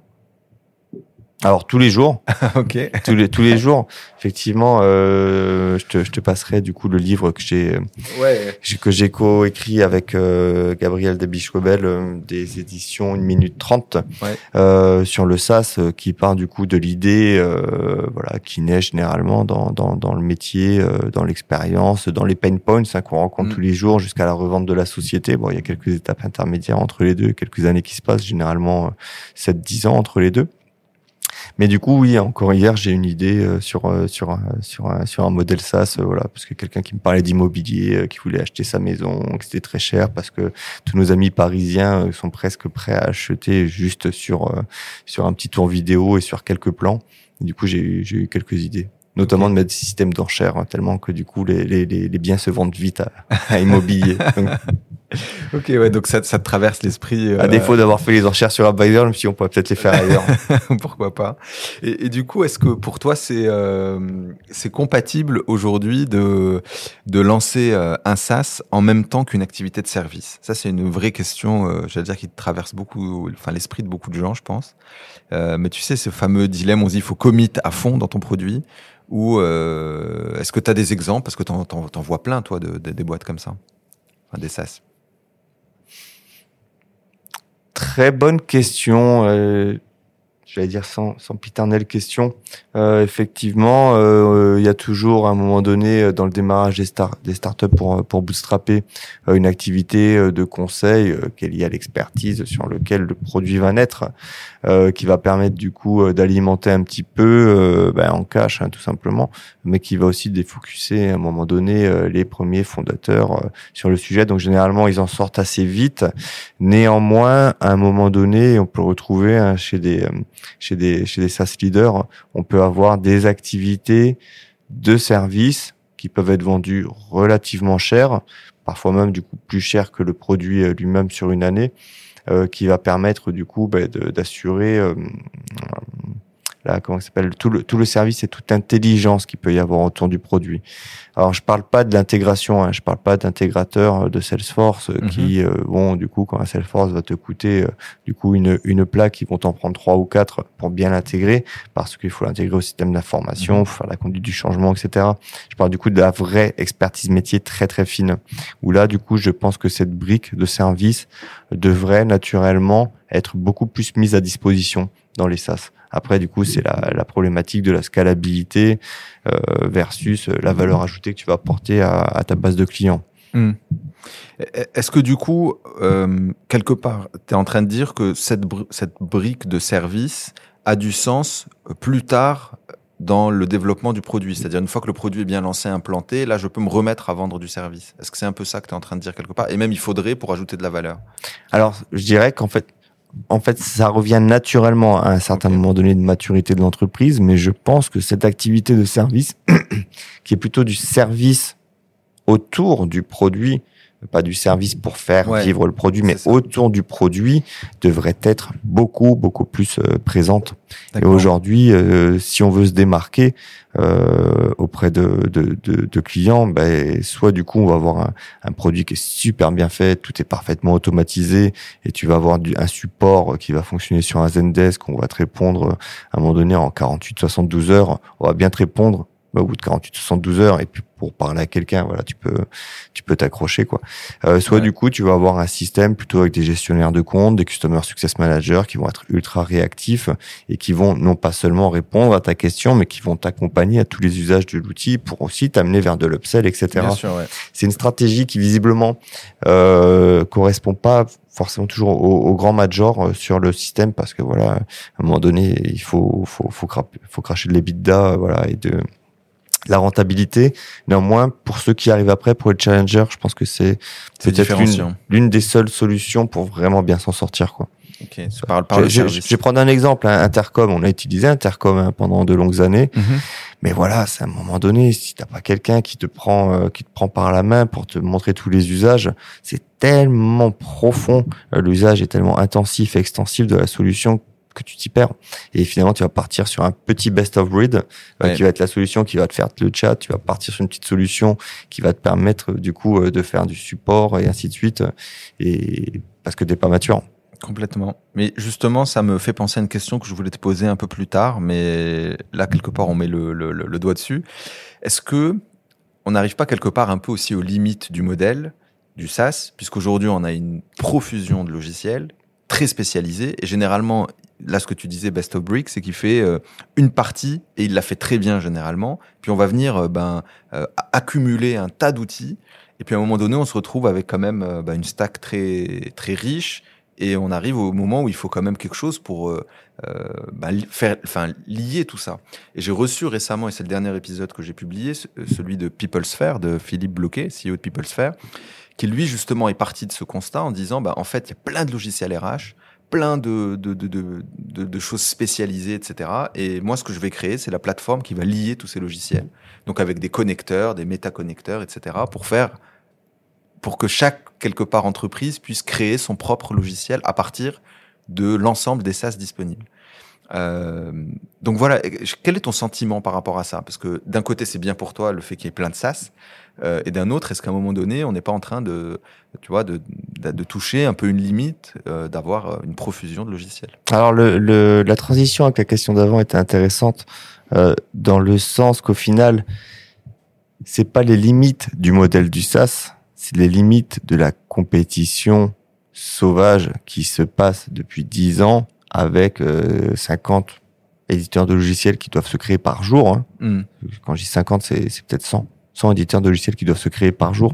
Donc en fait, quand je expliquais mon, mon histoire avec Intercom, euh, dans un monde où il y aurait moins de compétition, parce qu'Intercom aurait fait du build-up en rachetant les autres sociétés, en les intégrant, ou en les laissant mourir en rachetant leur base de clients, on imagine que du coup il y a beaucoup moins de sociétés. Bah du coup ils augmenteraient certainement leurs tarifs et ils proposeraient des services additionnels, voilà, ce qui construirait comme une entreprise un peu plus classique, mhm. qui est moins une logique dans une logique de scalabilité. Donc en fait, si tu veux cette problématique d'avoir une compétition, une hyper offre en face aussi d'une hyper demande, hein, en tout cas sur sur certains segments, fait en sorte que oui du coup tu as énormément de solutions et tu t'y retrouves plus et en plus elles sont pas nativement interopérables entre elles. Euh, D'où à un moment donné le fait que des solutions comme Advisor arrivent, avec notamment du coup hein, dans les nouvelles briques et les surprises que j'annonçais, du coup des éléments pour dire ok finalement euh, est-ce que du coup plutôt que d'acheter le intercom, est-ce qu'il ne faut pas plutôt A plus B plutôt que C? Et, euh, et, ça, aujourd'hui, on peut avoir déjà pas mal de données sur les usages euh, qu'on peut avoir dans les entreprises qu'on a répertoriées qui vont permettre du coup d'apporter cette solution. Voilà, je te parle de l'année prochaine. Ouais, ça faisait partie de, des idées euh, originelles d'Advisor, hein, de toute l'IA pour, pour justement faire cette connectique. Ok, parce qu'effectivement, là, c'est comment je vais associer des outils ensemble, mais il manque au milieu, c'est comment je les connecte. Alors, il y a les API, etc., mais des fois, il y en a pas ou des fois elles sont très différentes euh, l'une de l'autre et il faut les maintenir. Donc euh... alors le travail de PeopleSphere hein, dans, dans, dans la RH est, est, est exceptionnel. Euh, peut-être précurseur hein, d'un modèle euh, qui va pouvoir grandir. Euh, je le souhaite pour PeopleSphere ou pour d'autres sociétés qui, tu, les qui ont déjà fait. Oui, oui, tout à fait. Ouais, okay. Et euh, il y a des sociétés hein, qui, qui sont construites comme ça euh, aux États-Unis. Il y en a une, elle s'appelait, euh, c'est Claude Sherpa, je crois, qui ont été rachetés ouais. un, un, un, milliard par par Andersen ou par un, enfin, par un Big Four. tout ça pour dire, du coup, au final, effectivement, que les solutions qui vont se développer le plus dans les prochaines années, ça reste les solutions qui sont les plus interopérables. Donc j'ai déjà fait quelques billets sur le sujet, j'en ai toujours été convaincu. Je vais prendre un exemple qui est évident, qui est l'exemple de Aircall. Ouais. Aircall s'est développé à un moment donné sur une technologie qui n'était pas complètement la leur, hein, une technologie euh, sur la partie euh, IP, euh, voix sur IP, etc., mhm. sur lequel ils ont mis une très belle interface, un bon travail de conception de produits, hein, comme comme savent le faire du coup le, le startup studio de, de Thibaut Elzière et Founders, ouais. euh, sur lequel ils se sont dit ok, mais finalement la pain point de c'est que c'est c'est que c'est chiant l'informatique, mettre les tuyaux, ça personne personne aime hein, à un moment donné, donc mm. on va faire les tuyaux pour les autres et on va permettre de se connecter directement avec son HubSpot, son. Salesforce, etc. Et en fait du coup c'est ça en fait le, le core système, le, le core compétence à un moment donné une solution comme Aircall, c'est du coup c'est mettre ensemble des technologies les unes à côté des autres pour faire en sorte qu'elles se parlent. Mm et non pas du coup faire de, la VOIP comme tout le monde pourrait le penser. Complètement. Je pense que effectivement, euh, tu as entièrement raison et la valeur, elle est effectivement même là. Euh, C'est-à-dire que euh, je pense à d'autres solutions aujourd'hui où il y a beaucoup de sujets autour de LinkedIn et LinkedIn est très peu interconnecté finalement. Euh, il y a plein de choses qu'on fait dans LinkedIn qu'on aimerait faire directement dans notre CRM, directement dans notre marketing automation, interconnecter les choses. Et euh, je pense que les solutions qui sont en train de le faire sont celles aussi qui vont réussir à se démarquer. Et c'est pas tant sur la techno, mais c'est sur est-ce que j'arrive à interconnecter des outils que j'utilise au quotidien. Et idéalement que ce soit, et ça c'est une nouvelle tendance, qui, qui a depuis quelques années, mais qui commence à être connu et dont les usages sont vraiment poussés, c'est tout ce qui est les solutions du coup qui vont être no code, low code, mm. qui vont permettre effectivement un gars comme moi qui a su développer il y a longtemps mais qui euh, n'a jamais vraiment aimé ça clairement euh, soit en capacité voilà en mettant deux trois bouts de, de code par-ci euh, toucher quatre boutons par-là de finalement de, de, faire en sorte que ça ça fonctionne bien que ça passe pas pas vraiment quoi. C'est clair il y, a, y, a, un autre podcast auquel je pense que j'ai fait avec toi non Georges CEO de Wapi. C'est justement je parlais de LinkedIn ça m'y a fait penser qui a créé Prospectine ou Alaxi. Enfin je sais pas si tu as entendu parler de et voilà, c'est SaaS qui, qui marche super bien. Et lui me disait, ben, on est en train d'arriver à un process réplicable pour lancer des SaaS qui marchent. Voilà, là on, est en train de tester, on n'est pas notre premier, on a lancé Podawa, on a lancé un tel, un tel, et euh, je vais bientôt formaliser ce, doc, mais on a un process réplicable pour lancer un SaaS qui marche. Est-ce que, est-ce que tu crois que c'est possible? Pareil, avec l'expérience, tout à l'heure j'ai dit expertise, euh, t'as plutôt t'es resté humble, mais on va dire avec l'expérience que tu as du SaaS et du nombre de SaaS que tu vois euh, euh dans, dans, ton job. Est-ce que tu penses que c'est Est-ce que toi tu as remarqué des patterns? Je vais le dire différemment. Dis bah tiens, euh, ces SaaS qui ont bien marché, bah ils ont tous ça en commun. Euh, ils ont tous suivi une trajectoire qui se ressemble. Alors aujourd'hui, définir euh, un blueprint, un grand schéma euh, ou des playbooks qui sont plutôt euh, des, des, moyens d'organiser les métiers, euh, pour lancer un SaaS, ça me paraît de plus en plus dur. notamment de par le fait de l'hyper offre qui est en face. Donc, soit, soit du coup effectivement, tu es sur un produit qui répond à un besoin auquel aucun autre produit n'a répondu et tu te fais connaître avec des techniques d'acquisition, conversion, rétention classiques. Effectivement, tu peux y arriver, mais c'est de plus en plus rare. Euh, même s'il y a des matrices hein, qui, ont, été faites à l'époque sur euh, tous les secteurs d'activité, comment les disrupter, etc., ça devient de plus en plus rare. Euh, je pense que le pattern qui qui voilà, du coup c'est c'est c'est ça c'est pas mon expertise hein, justement je récupère du coup des informations des discussions avec Thibaut Elzière sur le sujet de de, de eFounders. ouais. Voilà, je, je, lui ai envoyé plusieurs mails pour faire un podcast. On nous a déjà mis en relation. Je sais qu'il les a ouverts, mais on n'a pas encore réussi. Thibaut, euh... si tu nous entends, voilà. réponds à Reda. Tu verras. Son podcast est très intéressant. euh, effectivement, je pense que la difficulté, c'est qu'aujourd'hui, le niveau d'exigence de l'utilisateur euh, est, euh, est, euh, est, sans commune mesure avec ce qu'il y avait il y a quelques années. Et donc aujourd'hui, quand on disait qu'avant, voilà, il fallait du coup faire un un minimum viable co-product, le, voilà, au bout de trois mois, le tester, et ainsi de suite, ça devient de moins en moins vrai. Hmm. Donc, à moins d'avoir une super solution, euh, voilà, qui, qui, qui viennent, qui viennent bouffer le marché. Euh, Aujourd'hui, comme je disais, ça, ça n'arrive quasiment plus. Il faut du coup avoir un super produit, super bien léché, super bien testé, avant même du coup de commencer à le, à le, à le rendre en MVP, quoi. D'accord. Donc la pattern que je pourrais dire, c'est du coup le MVP, attention. c'est peut-être plus aussi vrai que ce que c'était il y a, il y, a, il y a deux ou trois ans en arrière. Quoi. Ouais, c'est que nos attentes en tant qu'utilisateur, client, elles sont plus élevées. On veut des choses tout de suite qui marchent. C'est ça un peu le, le, constat. Hein. C'est exactement ça. Ok. D'où euh, le fait que ce soit de plus en plus compliqué de lancer un SaaS si on n'a pas levé euh, très tôt, du coup. Tout à fait. Euh, tout à fait. Et c'est pour ça que justement, il y a des startups studios qui se développent parce que ça devient de plus en plus cher. Parce que, à un moment donné, entre l'idée et la commercialisation, le temps c'est c'est globalement énormément rallongé. Hein. Mm. Et euh, effectivement, hein, c'est pas illogique aujourd'hui sur des bons produits qui vont devenir des euh, des rockstars de demain, qui est 24 mois. Donc euh, t'imagines que voilà, tu dois vraiment à un moment donné lever sur le deck, lever sur ta gueule, euh, lever sur les échanges. Et du coup comme ça fait quand même beaucoup de paramètres, euh, le modèle des startup studios se développe très bien parce que justement une partie de ces paramètres sont gérés en interne directement par le studio. Euh, il y a une autre question concernant les SaaS qui, euh, pour moi, m'intrigue toujours, en tout cas qui, est un sujet de discussion. Alors, je t'en ai parlé un peu en off de euh, ma première expérience entrepreneuriale où on avait lancé effectivement un SaaS. c'est la question du pricing. Et je trouve que c'est un sujet qui est super. Alors, je le pose de temps en temps, je pose la question de temps en temps dans ce podcast. mais voilà, définir un pricing pour son SaaS, je trouve que c'est quelque chose de compliqué. Euh, c'est toujours plus simple de le baisser, euh, de le diminuer que de l'augmenter. Euh, J'ai l'impression. Et puis il y a d'autres stratégies où c'est plutôt, ben, une fois qu'on a créé le parc euh, et qu'on a quand même euh, fidélisé nos clients, ben, on va pouvoir faire des petites augmentations. Euh, c'est pas toujours de l'upsell. Enfin voilà, je sais pas cette question du pricing. Euh, est-ce que je sais pas, tu as un avis là-dessus, une vision, euh, une observation C'est ce que je disais tout à l'heure. Hein, je suis un grand généraliste, donc tout ce que je sais, c'est que je sais que je ne sais rien sur le sujet, dans le sens que c'est tellement polyfactoriel entre les, le prix psychologique, euh, le prix qu'il y a à la valeur, le prix qui est lié à l'usage, en fonction de la stratégie de développement de l'entreprise, en fonction de tellement de paramètres à un moment donné qui peuvent dire qu'à un moment donné je vais acquérir ma base. Euh, enfin, je veux dire, c'est énormément relié à la stratégie d'entreprise. Si mm. tu veux faire à un moment donné une base énorme pour te faire une super noto, et à un moment donné tu te dis, eh ben, tant pis, je supprime 80% de ma base et je me concentrer que sur le segment euh, qui est plutôt de l'upper market, qui va me ramener 10 fois plus euh, que les 80% de cette base qui au final me pollue. Tout est possible.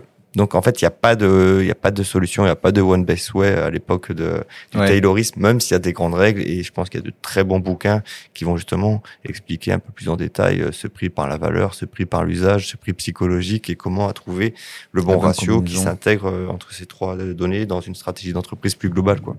Ok. Et donc c'est super dur. ouais, c'est hyper dur et bon, je, je, je cherche encore. Euh euh, voilà des pistes, des clés euh, là-dessus, mais effectivement peut-être que c'est tellement variable euh, que ça dépend d'un sujet précis, d'un produit précis, d'un marché. si on basculait et qu'on se mettait dans la peau d'un utilisateur, du coup, et là peut-être que tu dois aussi bien connaître le point, utilisateur, client d'un logiciel. bon, bien sûr, tu vas me répondre advisor, mais comment je me retrouve moi dans cette jungle euh, de logiciels, comment je me fais mon idée, est-ce que euh, justement tu arrives à, quelque part euh, définir des étapes clés à se poser avant de faire sa shortlist de logiciels Voilà, est-ce qu'il y a une, bonne pratique que tu pourrais partager avec nous bah, pour pas trop se tromper au moment de choisir son logiciel ou ses logiciels? Elles sont dures tes questions. je pense que si tu veux, il y a cinq étapes clés à un moment donné pour valider un logiciel, euh, mais souvent quelque chose qui est oublié, c'est qu'en face euh, de ces cinq étapes clés je te, je vais te présenter, il faut pas oublier le time to market, enfin ou le time to use, c'est-à-dire qu'à un moment donné, ok, faut que je choisisse, mais concrètement, j'en ai besoin pour quand? J'en ai besoin pour hier, avant-hier, il y a deux ans ou il y a trois ans. En fait, j'en ai besoin. Donc, euh, en fonction du coup de, mhm. voilà, de, de, du potentiel hein, que ça va que ça va rapporter. Donc, euh, prendre en compte ce, ce, time to use, ce time to market, euh, et de prendre en compte la maturité euh, des collaborateurs qui vont l'utiliser ou la capacité du coup d'apprendre rapidement. Euh, je dis ça parce qu'en fait, entre le moment où tu vas choisir un logiciel A qui te correspond bien, peut-être que du coup 12 mois plus tard, les usages et la compréhension de ce logiciel te feront amener sur le logiciel B que tu n'aurais pas pu prendre 12 mois plus tôt parce que tu n'étais pas finalement en capacité de l'utiliser en juste mesure. Complètement. Donc les cinq étapes, hein, globalement, c'est identifier ta problématique. Hein déjà c'est quoi les pain points, c'est quoi qu'on, sur lesquels on va avoir besoin de répondre? Euh, la deuxième, du coup, ça va être commencer à crawler le web, à regarder, à demander autour de soi. Euh, la troisième, c'est de mettre en adéquation hein, cette problématique et toutes les features, les usages qu'on va pouvoir retrouver, les revues, les avis hein, sur les clients. Euh, et puis globalement, quatrième, cinquième, ça va être se réassurer, euh, s'assurer que tout est bien raccord de par les témoignages clients, mhm. euh, de par toutes les informations que tu vas, tu vas pouvoir glaner. Quoi. Donc valider une, une bonne fois le choix. Et puis du coup, c'est là où il peut y avoir le cinquième, c'est un petit peu sur tout ce qui est conduite du changement dès lors où tu es dans une entreprise un peu plus grande, mhm. on va faire en sorte que même si tu sais que c'est ce ce choix qu'il faut faire. Il faut prendre le temps de communiquer, de faire l'appropriation pour que les collaborateurs valident avec toi ce choix. Quoi. Ouais, et se l'approprient aussi. Voilà, donc l'esprit conduite du changement, euh, formation, communication interne, etc. que tu as dans les grands groupes, qui est souvent très long. Et il y, avait un autre, alors dont on a un peu parlé tout à l'heure sur euh, en tant encore une fois que client, euh, mais parce que moi je le vois dans notre activité d'agence où on est des fois ben, consulté pour réaliser, faire des connecteurs. Et donc, du coup, on va, alors, dans le meilleur des cas, il y a une API sur laquelle on va pouvoir euh, développer ce dont le client a besoin. Euh, des fois, c'est plus rustique que ça, euh, en fonction de, de ce qu'il y a. Parfois, il faut même, j'allais dire, interpréter des textes, des mails, ce genre de choses pour pouvoir faire l'automatisation dont le client a besoin. Est-ce que, arriver à une certaine taille, malgré tout, on n'arrive pas un peu dans du custom. C'est un peu ce qu'on disait tout à l'heure sur euh, agréger des outils, etc. Mais même sur des très beaux SaaS aujourd'hui, on se retrouve, nous, en tout cas, à développer des choses euh, bah, voilà, pour répondre aux besoins spécifiques du client, que ça s'intègre parfaitement dans son organisation. On est sur un degré supplémentaire euh, et c'est fréquent, c'est pas quelque chose qu'on fait une fois l'an. Quoi. Ouais, ben c'est, on, on, se repose la question est-ce que c'est en forgeant qu'on devient forgeron ou est-ce que c'est à un moment donné la forge qui va faire le forgeron? Mm. euh, Et euh, bah, ça, ça, ça, peut paraître pas du tout profond ce que je viens de dire, mais en fait ça l'est beaucoup. C'est en gros est-ce que aujourd'hui il faut se caler sur des usages, des best of breed qui sont fournis, des, des process qui sont fournis directement à travers les outils, ou est-ce qu'il faut avoir des outils que tu vas pouvoir tordre dans tous les sens, euh, spécifiés pour au final est-ce que vraiment tu vas y dégager de la valeur en allant aussi loin dans tes, ces process? Est-ce qu'il faudrait mieux pas à un moment donné prendre quelqu'un qui va finalement euh, euh, refactorer tout ce que tu fais dans l'entreprise, ce que proposent en partie les outils à un moment donné? Donc on veut tout le temps à un moment donné faire en sorte que ça soit super bien euh, calibré à ce qu'on fait. Est-ce que des fois, il faudrait pas suivre un petit peu justement les playbooks ou les grands guides normatifs qui mm. finalement marchent bien par secteur d'activité? Et euh, mais visiblement, euh, tout le monde naturellement va plutôt se jeter sur le premier sujet parce que c'est beaucoup plus simple de faire des choses complexes. Euh, et c'est pour cette raison qu'il y a autant d'éditeurs de logiciels CRM parce que faut voir que sur tous ces éditeurs de logiciels CRM, souvent c'est des personnes qui viennent d'une expertise. Bah oui, du coup moi j'étais avant euh, dans le secteur du service et c'est comme ça qu'il faut faire.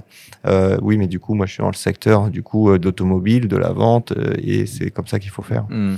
Donc ta question est aussi difficile. bon. Euh, mais je voulais quand même avoir ton éclairage. Effectivement, je comprends mieux à la lumière ton exemple, euh, ton, ton analogie avec le forgeron.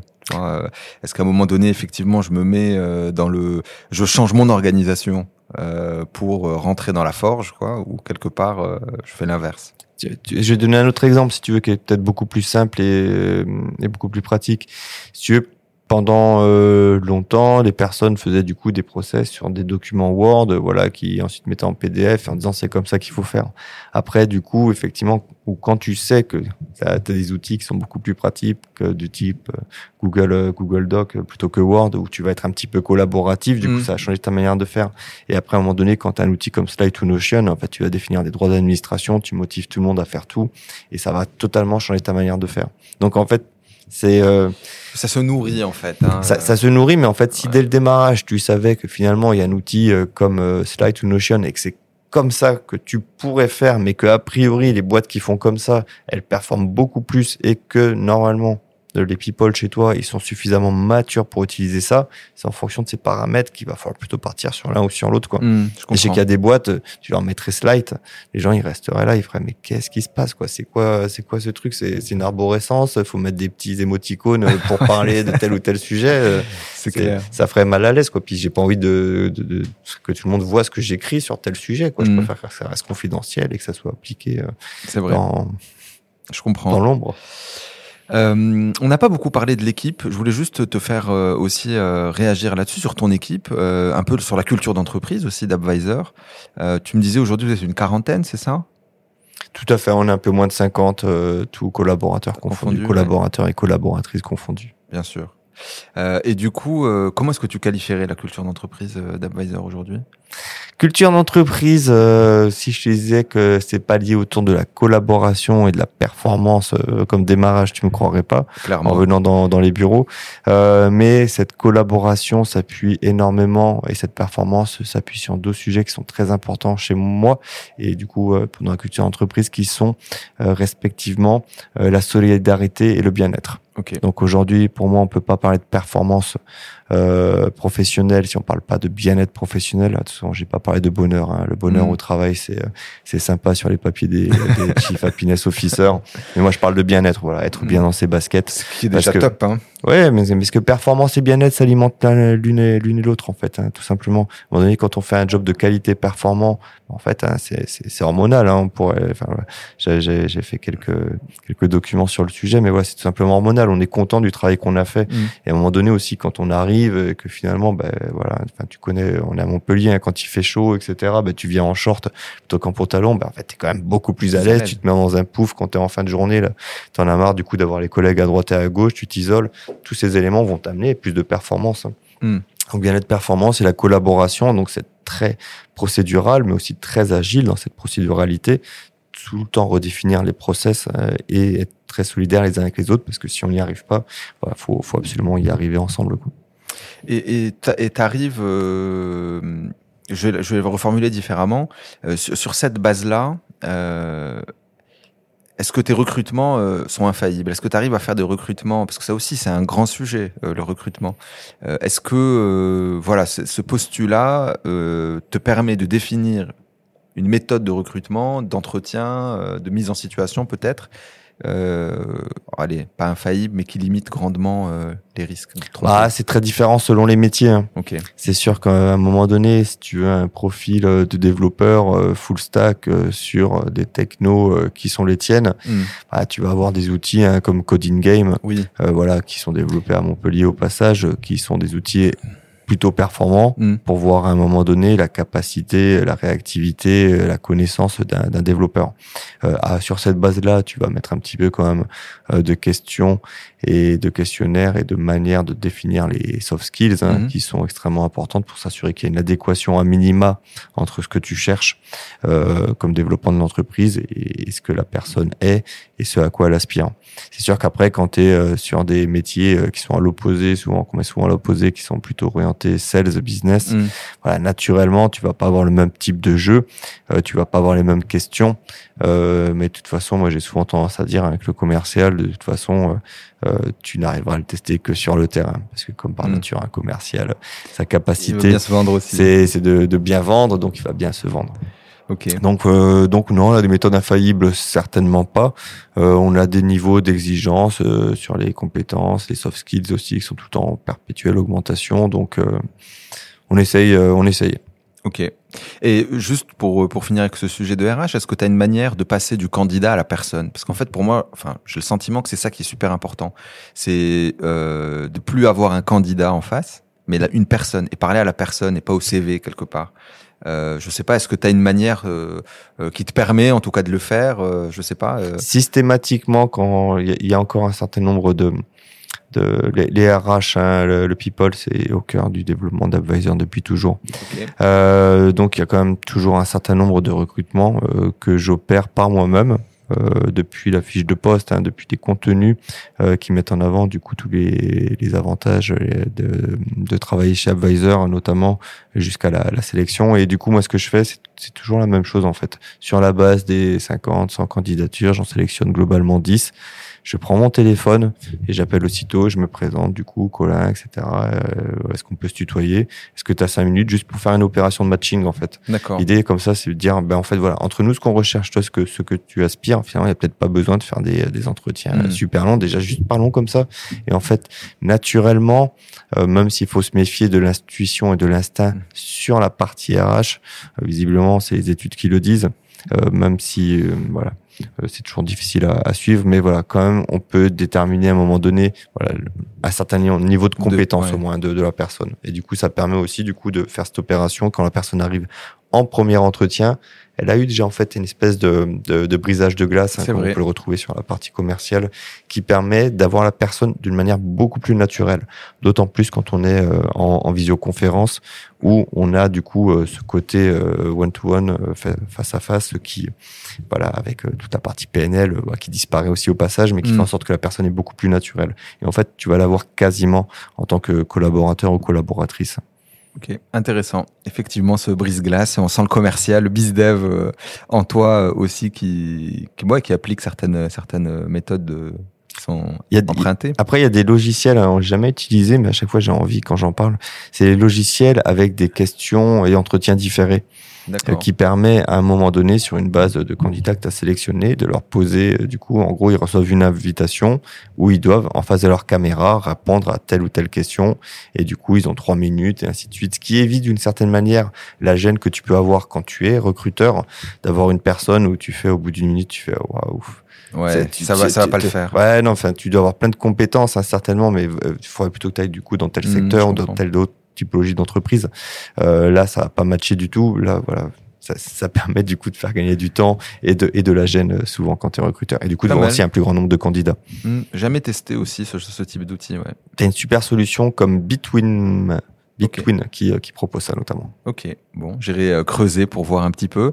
Euh, Colin, je crois que tu as aussi un engagement euh, et qu'on est en train de toucher euh, à la fin de ce podcast, mais je crois qu'on a fait un bon tour d'horizon. Je sais pas ce que tu en penses. Bah, globalement, tu m'as posé beaucoup de questions euh, sur le SaaS, sur pourquoi Advisor a été créé euh, et surtout vers où on va. Euh, Peut-être un, un, élément que, que je peux passer un, un peu en, en, en, primeur pour pour ton podcast euh, avant la diffusion, euh, certainement à tout début octobre. Euh, voilà, je, je, je, passerai un peu plus de détails dans les grands médias, mais effectivement, on est en train de monter un très gros événement international dans la tech à Montpellier. Super. Un événement qui se passait avant à Paris, euh, sur lequel euh, on va être en connexion en duplex avec de grandes villes dans le monde, Pékin, San Francisco, Sydney, euh, sur lequel on va parler de tech, on va parler du coup notamment hein, du sujet que tu as parlé tout à l'heure, euh, une trax qui va s'appeler du coup autour des talents, puisqu'effectivement le recrutement, le bon recrutement, la bonne euh, évolution euh, de ces talents dans le temps, c'est extrêmement important, mais on va parler aussi de produits, euh, de, de, de, de sales, de marketing, enfin un peu tous les sujets que tu as abordés, mais voilà, avec des Génial. personnes qui pour le coup seront moins généralistes que moi et avec de très bons speakers internationaux. Super. Et ça aura lieu quand à peu près cet événement euh? Ça sera euh, la première semaine de juin 2022. Ok, génial. Donc je pense qu'il y aura aussi une belle brochette d'invités potentiels pour pour Dot potentiellement. Ah, tout à fait. Tu vas pouvoir développer euh, à l'international le podcast. bon, génial. Euh, juste avant de conclure, euh, Colin, j'aime bien avoir au moins une question perso. donc je vais me limiter là vu le temps. Qu'est-ce, comment tu fais pour te changer les idées? Je sors, de, je sors de la sphère euh, pro, advisor, développement, euh, business. Euh... La boxe. Ok. T'es un boxeur? Je suis un boxeur depuis peu. Okay. Euh, voilà, être trop confiné à droite à gauche, ça m'a donné envie de sortir euh, et un peu de bah, d'exploser deux trois sacs. Et en fait, euh, j'ai rencontré quelqu'un, euh, un passionné de la boxe, euh, mais qui a, qui avait envie d'avoir un acolyte hein, pour démarrer. Donc, on a créé une association, la Box Academy. Excellent. Euh, on a tout développé et voilà, du coup, on a plein de, de créneaux sur sur le, le, parc des sports de la ville de Perpignan où j'habite en semaine parce que je suis en, en remote à Perpignan. Voilà. Et okay. ensuite à Montpellier, euh, directement les, les, premiers jours de la semaine. Et voilà, du coup, on a créé une belle association. Et voilà, du coup, je me lance un peu sur le kickboxing, le K1. Excellent. C'est des sports qui sont plutôt sympas et qui sont euh, finalement beaucoup plus, euh, qui devraient être beaucoup plus démocratisés que ce qu'on pense. Mm. Parce qu'en fait, c'est pas, c'est pas si violent que ça, en fait. Ouais, c'est très cardio aussi. Hein en dehors euh, des cours que tu peux donner. Mais euh, moi, pour en avoir fait un petit peu, ouais, c'est- c'est c'est très cardio, je trouve. C'est c'est plus cardio en fait, c'est plus de la fatigue mentale que voilà, voilà. À chaque fois les assauts, comme on appelle ça, c'est pas des combats, c'est des petits assauts. Ça dure que quelques minutes sur des séances de 1h30. hein. Ouais, Et, euh, et je le recommande, et même pour les, les enfants. euh, moi, du coup, j'amène ma fille hein, de 7 ans. euh, si je vais à la boxe sans elle, euh, je suis sûr d'avoir quelques pleurs. Donc. excellent. Et du coup, tu crées une association aussi pour pratiquer. C'est ça qui est sympa. Et du coup, on a créé la Boxe Academy, effectivement. Et c'est une asso là ou bien est, c'est- une association pour le coup, loi 1900, Ah voilà. euh, sur lequel, euh, ben voilà, on va commencer à avoir une cinquantaine de licenciés pour, euh, Putain, pour cette année. super. Génial. Bah écoute Colin, merci beaucoup pour euh, bah, cet échange. Euh, J'espère que je t'ai pas trop mis à la bourre. Je crois qu'a priori on est Je à peu près bon. Et puis euh, bah à bientôt. Merci beaucoup. Merci à Au revoir. toi. Salut. Bravo, vous avez écouté l'épisode dans son intégralité. J'espère que vous avez passé un super moment et que vous avez appris plein de choses. Si cet épisode vous a plu, je vous invite à laisser un commentaire sur Apple Podcast et une note positive évidemment. Ça m'aide à diffuser le podcast et ça aide d'autres personnes à le découvrir. Aussi, je reçois toujours des messages d'encouragement super sympas et ça me va droit au cœur. Alors un grand merci pour votre soutien parce que ça contribue à donner du sens à ce projet. Sur ce, je vous embrasse et je vous dis à très bientôt sur Dot.